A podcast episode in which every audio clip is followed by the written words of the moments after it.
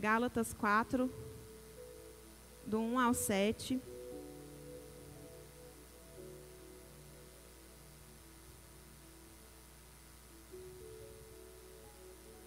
Glória a Deus. Que diz assim: Digo, pois, que todo o tempo que o herdeiro é menino e em nada difere do servo, ainda que seja senhor de tudo, mas está debaixo de tutores e curadores até ao tempo determinado pelo Pai. Assim também nós, quando éramos meninos, estávamos reduzidos à servidão, debaixo dos primeiros rudimentos do mundo. Mas, vindo a plenitude dos tempos, Deus enviou o seu Filho, nascido de mulher, nascido sob a lei, para remir que, os que estavam debaixo da lei, a fim de recebermos a adoção de filhos.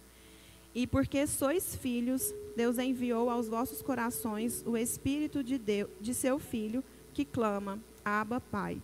Assim que já não és mais servo, mas filho. E se és filho, és também herdeiro de Deus por Cristo. Amém? Amém. É, como eu estava dizendo com vocês, a primeira vez que a palavra apareceu foi em Marcos, no, no capítulo 14, no versículo 36, que diz assim: E disse: Abba, Pai, todas as coisas te são possíveis. Afasta de mim este cálice. Não seja, porém, o que eu quero, mas o que tu queres.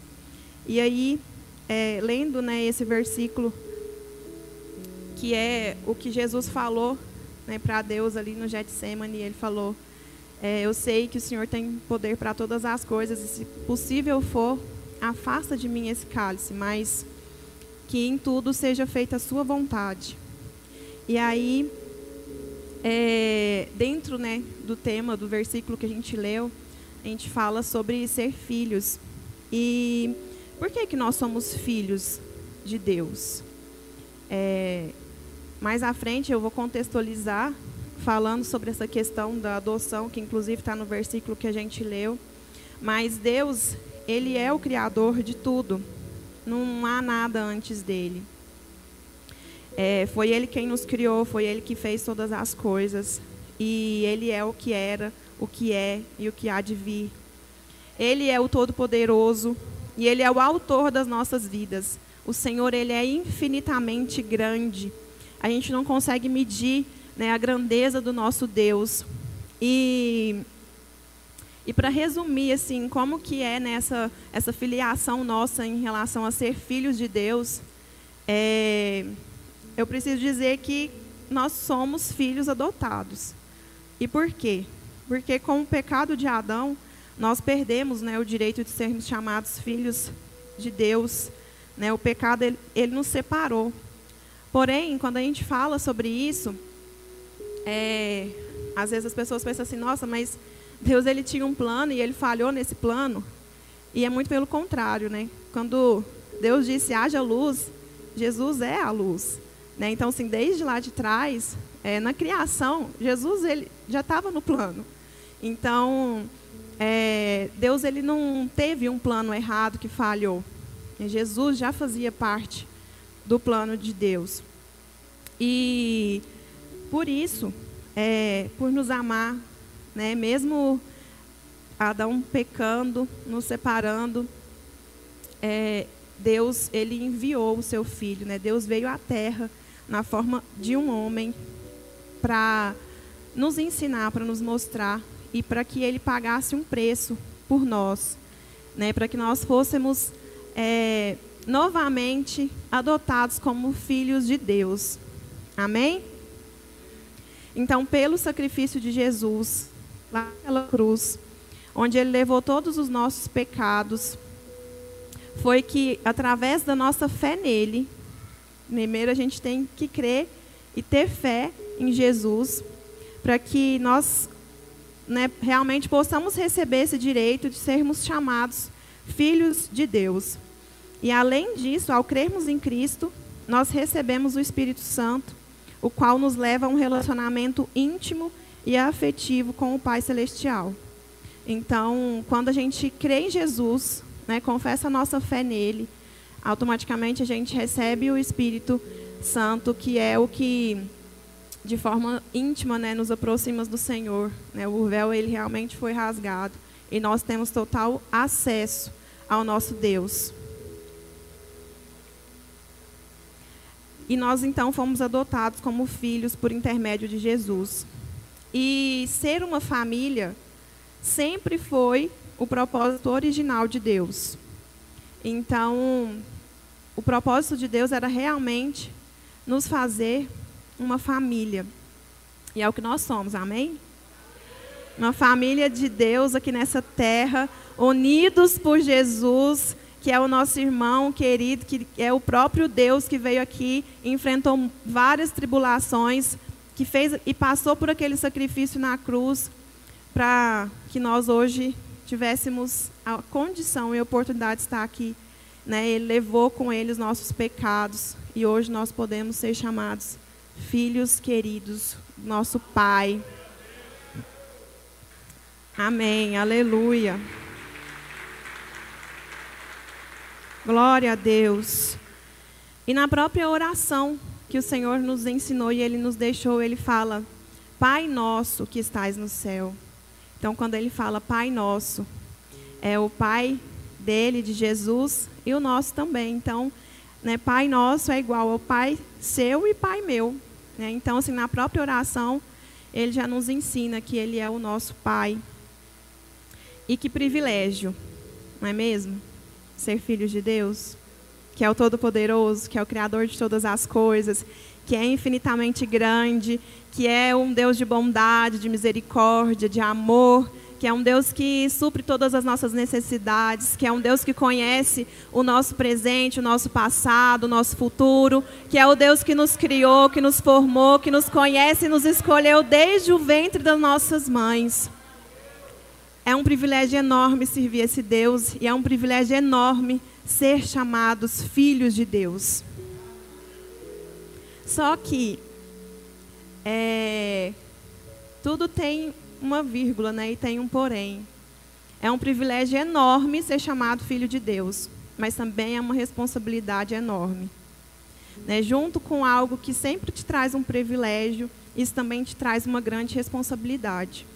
Então, é, ser filho de Deus é realmente um privilégio incrível, mas também é uma grande responsabilidade. E isso nos requer amadurecer. É, no versículo que a gente leu, a gente pôde perceber que é, é, no versículo fala que nós somos herdeiros, né? Assim como Jesus, nós também somos herdeiros. Nós temos uma herança no nosso Deus. E para receber essa herança, a gente precisa enfrentar é, muitas coisas, né, na nossa vida, aqui nessa terra. É muito fácil, às vezes, a gente querer a recompensa sem dar nada em troca, né? E, e Deus ele não nos prometeu que seria fácil a nossa passagem, a nossa jornada aqui nessa terra. Ele não nos disse, né, que, que seria simples. Por isso que a gente tem aflições, por isso que a gente passa por dificuldades. Mas em tudo isso, nós sabemos que é para que a gente amadureça. E eu achei engraçado porque, é, como eu disse para vocês, até que, a gente, que eu consegui né, chegar na palavra, tudo certinho, que foi hoje, inclusive, à tarde, é, a gente fez um propósito né, de oração aqui durante três ou quatro dias, não sei, né, para a gente levantar três dias para a gente acordar às três horas da manhã para a gente orar, né, pelo louvor, pelo congresso. E aí no primeiro dia eu ainda falei com o Lucas, amor, coloca o celular para despertar, que eu tenho uma enorme dificuldade de acordar, né? Então eu falei para ele, ah, põe despertar e me acorda. E aí ele não acordou, não ouviu o celular despertando, e eu falei, meu Deus do céu, no primeiro dia eu não consegui acordar três horas da manhã. E aí quando foi 4h40 mais ou menos, eu despertei assustada, e eu estava sonhando, né? Eu, e no sonho, eu até comentei com a minha sogra no final de semana, é, não ontem, né, na verdade, que no sonho eu estava tendo uma filha e que foi tudo muito rápido, assim, foi tudo muito de repente, e que na hora que a criança nasceu, que ela nasceu, que eu olhei, ela estava cheia de dentes. Eu comentei com o Mohamed também, né?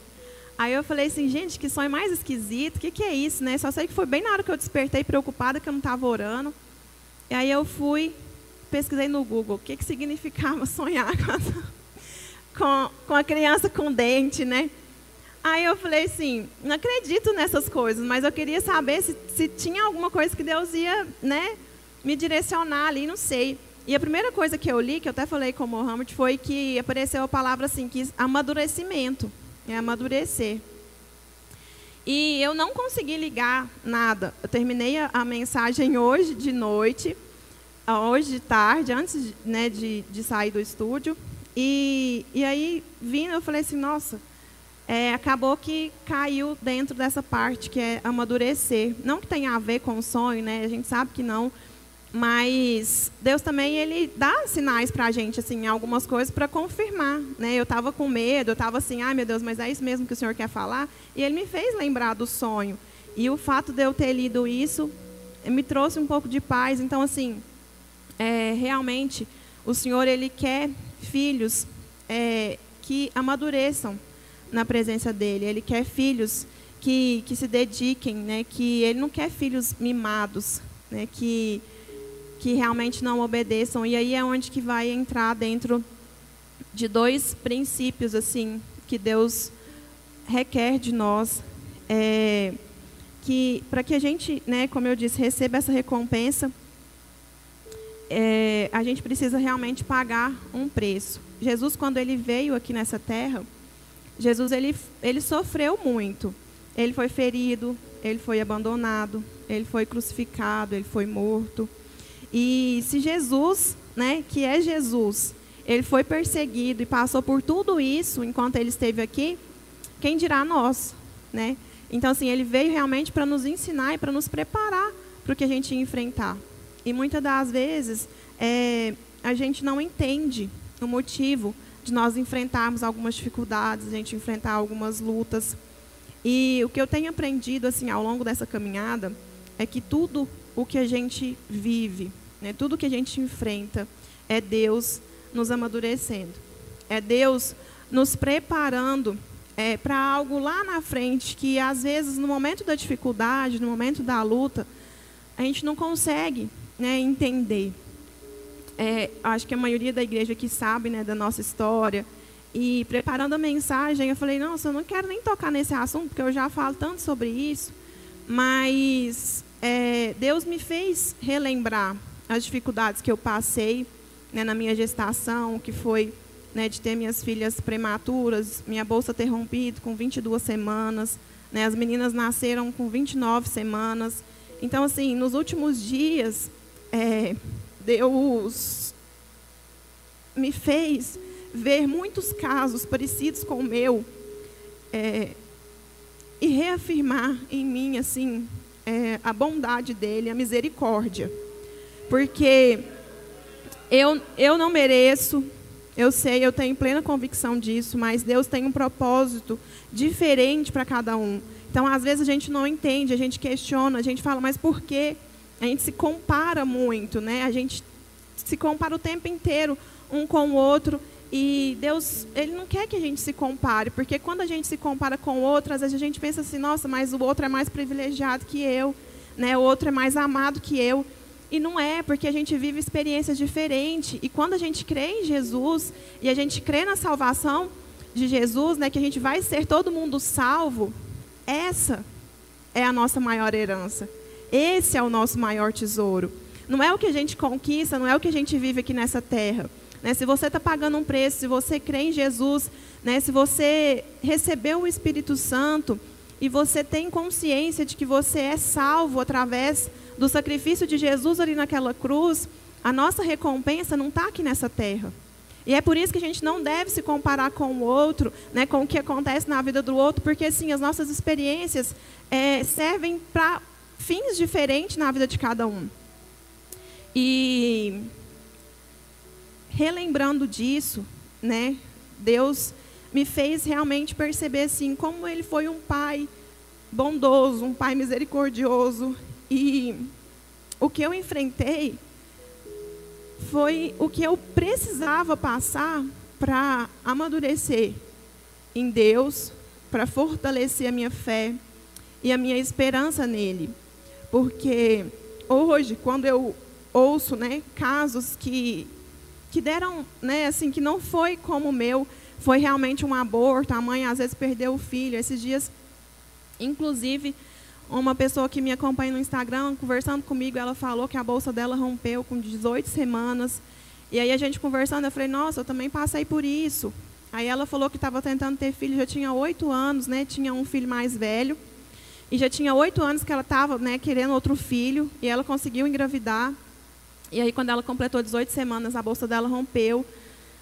E aí, eu conversando com ela, mas a sua bolsa rompeu e, e quis saber né, como que aconteceu. Ela foi me falou que os médicos também falaram para ela o mesmo que tinham falado para mim, que ela podia continuar, só que ela ia estar tá arriscando, porque a criança podia nascer com, com problemas, podia nascer né, e, e, ficar a vida inteira numa cama. E fizeram assim na cabeça dela um terror mesmo. E, e aí ela acabou optando por fazer e por tirar a criança. E eu tive essa mesma opção. Né? Os médicos realmente falaram para mim: olha, você está tendo um aborto. 22 semanas é aborto, sua vida está em risco. Se você quiser, você pode tirar. E eu, na hora, eu não consegui sentir medo. Eu não consegui sentir medo. Eu, eu falava assim, gente, não pensei hora nenhuma em, em mim, assim, que daria errado. Eu só falei, era tudo que eu tinha pedido para Deus, é uma oportunidade delas de ficarem mais tempo aqui, independente do que eu vou precisar enfrentar. Eu quero tentar. E se eu tivesse desistido, né? Então, assim, eu falo que a história delas, né, tudo que a gente viveu, me aproximou muito de Deus, mas muito, muito, muito, muito mesmo, porque no dia que minha bolsa rompeu, eu lembro que a gente estava conversando no nosso trabalho sobre fé. E eu abri a minha boca para falar com as minhas colegas de trabalho, porque elas estavam falando sobre os testemunhos que as pessoas dão nas igrejas. Ah, que eu fui curado disso, eu fui liberto disso né? A pessoa voltou a enxergar ou voltou a andar e falando que muitas das vezes não acredita, né? Que achava que era coisa inventada e tudo, falando sobre isso. E eu falei sim, mas Deus tem poder para fazer isso mesmo. Deus tem poder para curar, Deus tem poder para salvar, libertar. E no fundo, no fundo do meu coração, Deus sabia que eu também já havia duvidado em alguns momentos. E é aí onde a gente tem que vigiar e a gente tem que tomar cuidado com as coisas que a gente é, fala, mas não é aquilo que você realmente sente, porque Deus ele te prova. E Deus ele te faz viver experiências realmente para te mostrar quem Ele é. E eu vivi o que eu vivi para realmente é, conseguir crer que Deus é um Deus de milagres. Aleluias. E eu louvo a Deus né, pela nossa história, eu louvo a Deus pelas minhas meninas, por tudo que a gente viveu, porque realmente foi o que nos aproximou ainda mais de Deus, fortaleceu minha fé, como eu disse para vocês.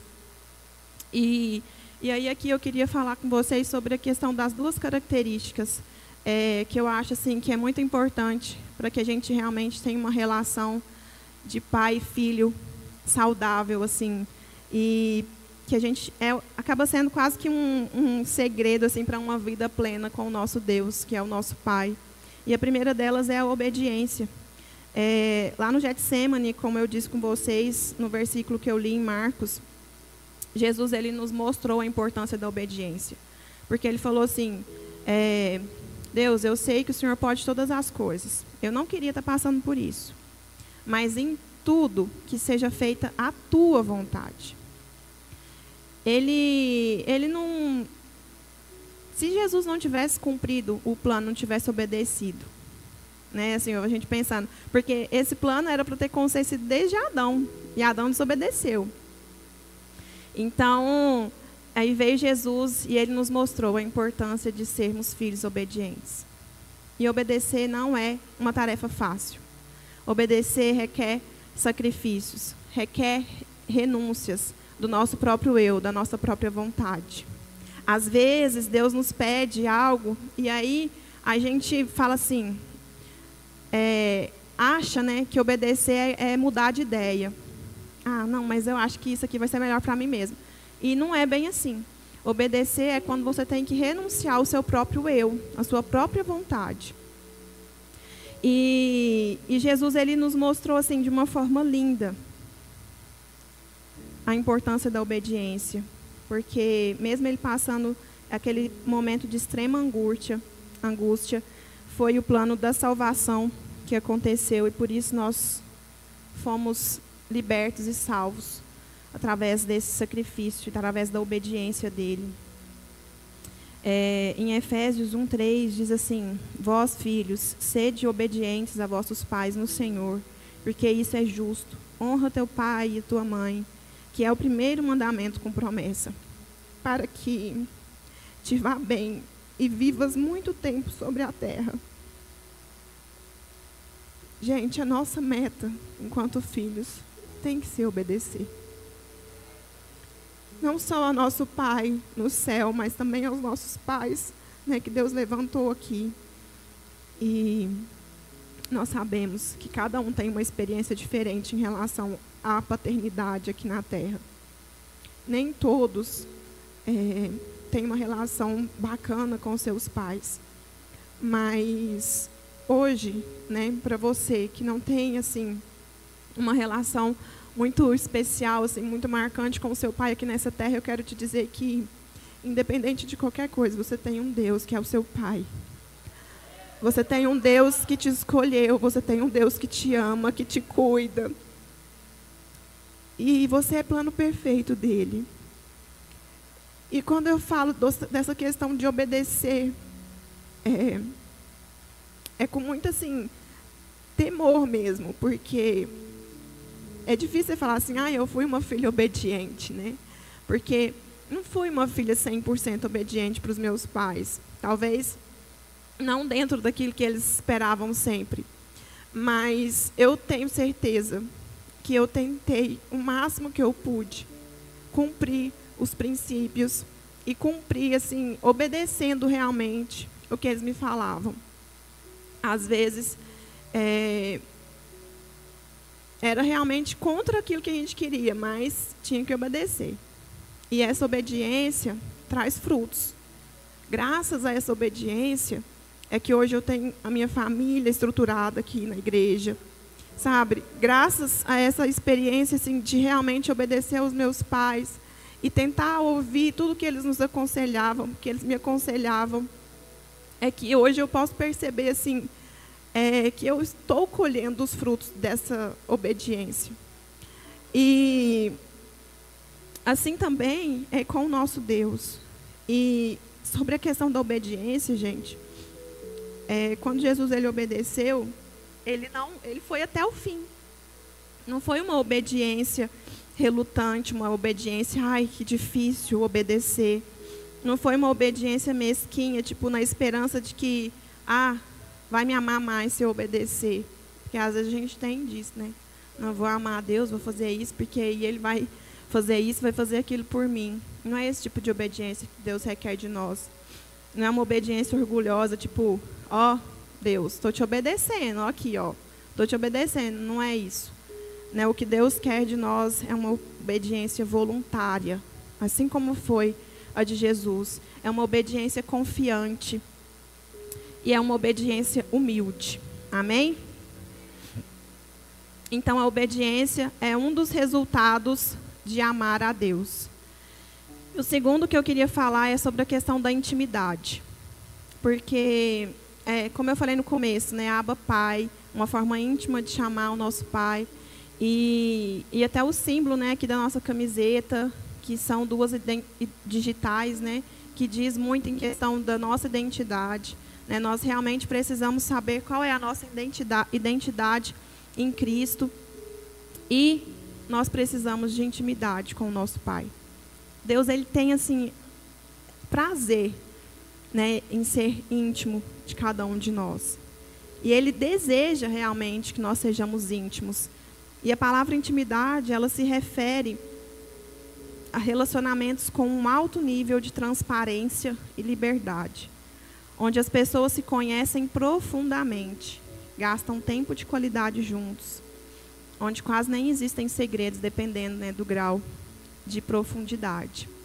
Então, com Deus, né, falando assim de intimidade terrena, mas a intimidade com Deus a gente pode se assemelhar a isso. Deus ele quer ter um nível assim de relacionamento conosco que seja transparente, que a gente seja assim realmente livre para conversar com Ele, para falar com Ele, para não ter segredos, para realmente é, nos derramar diante ao Senhor, confessar os nossos pecados, as nossas falhas, porque nós sabemos que nós não somos perfeitos. Né? Nós falhamos a todo momento. E Jesus Cristo, ele deixou o Pai, ele abriu mão de toda a sua glória celestial. Ele se esvaziou de tal forma que ele se tornou servo. Ele se fez semelhante ao homem. Ele foi reconhecido em uma figura humana e ele mostrou a sua obediência a Deus. Ele foi morto e pendurado naquela cruz e ele se mostrou obediente ao Pai. E, por obedecer, Deus o exaltou e lhe deu o nome que está acima de todo nome. Cristo, ele conseguiu cumprir tudo aquilo que Deus havia traçado para a sua vida. Primeiro, porque ele sabia quem ele é. Aí é onde que entra a questão da nossa identidade. É importante que a gente saiba quem a gente é. E e segundo, porque ele tinha convicção da sua missão aqui. Então ele sabia a sua identidade e ele sabia qual era a sua missão. E nós precisamos também buscar em Deus para a gente saber qual é a nossa missão aqui, o que Ele quer de nós. Nós precisamos ter um relacionamento íntimo de pai para filho, né, e de filho para pai. E principalmente é, Jesus ele sabia porque ele tinha uma mantinha, ele mantinha uma intimidade com Deus. Ele conseguiu ser obediente porque ele tinha uma intimidade com Deus. Então, a obediência e a intimidade, elas caminham lado a lado. E o relacionamento entre Jesus e, e o Pai é o maior exemplo que nós devemos seguir para nos relacionar com Deus. Porque Cristo, mesmo sendo Deus, ele não deixava de orar, e se retirar para ter um momento a sós com o Pai. Nós precisamos persistir em oração. E é por meio dela que a nossa fé é fortalecida e nós medimos a nossa intimidade com Deus.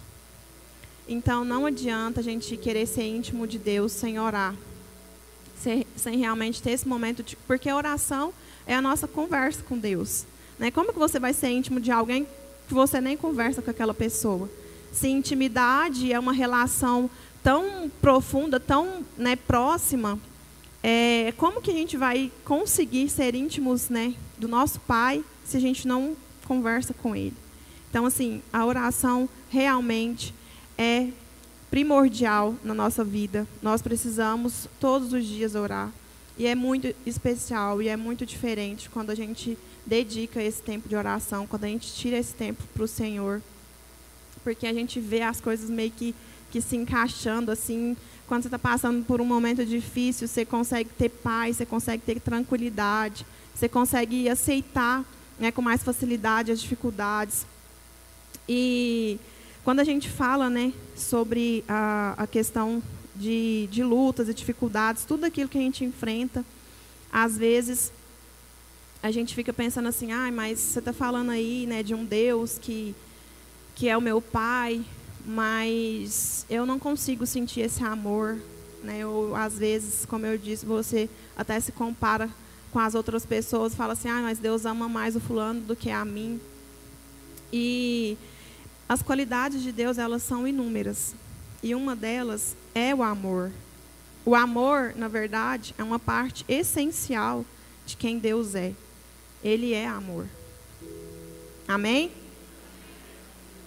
Você consegue assim sentir dentro do seu coração, né, esse amor do Senhor por você? Porque às vezes a gente até vem na igreja, a gente acredita em Jesus, mas em alguns momentos a gente duvida desse amor.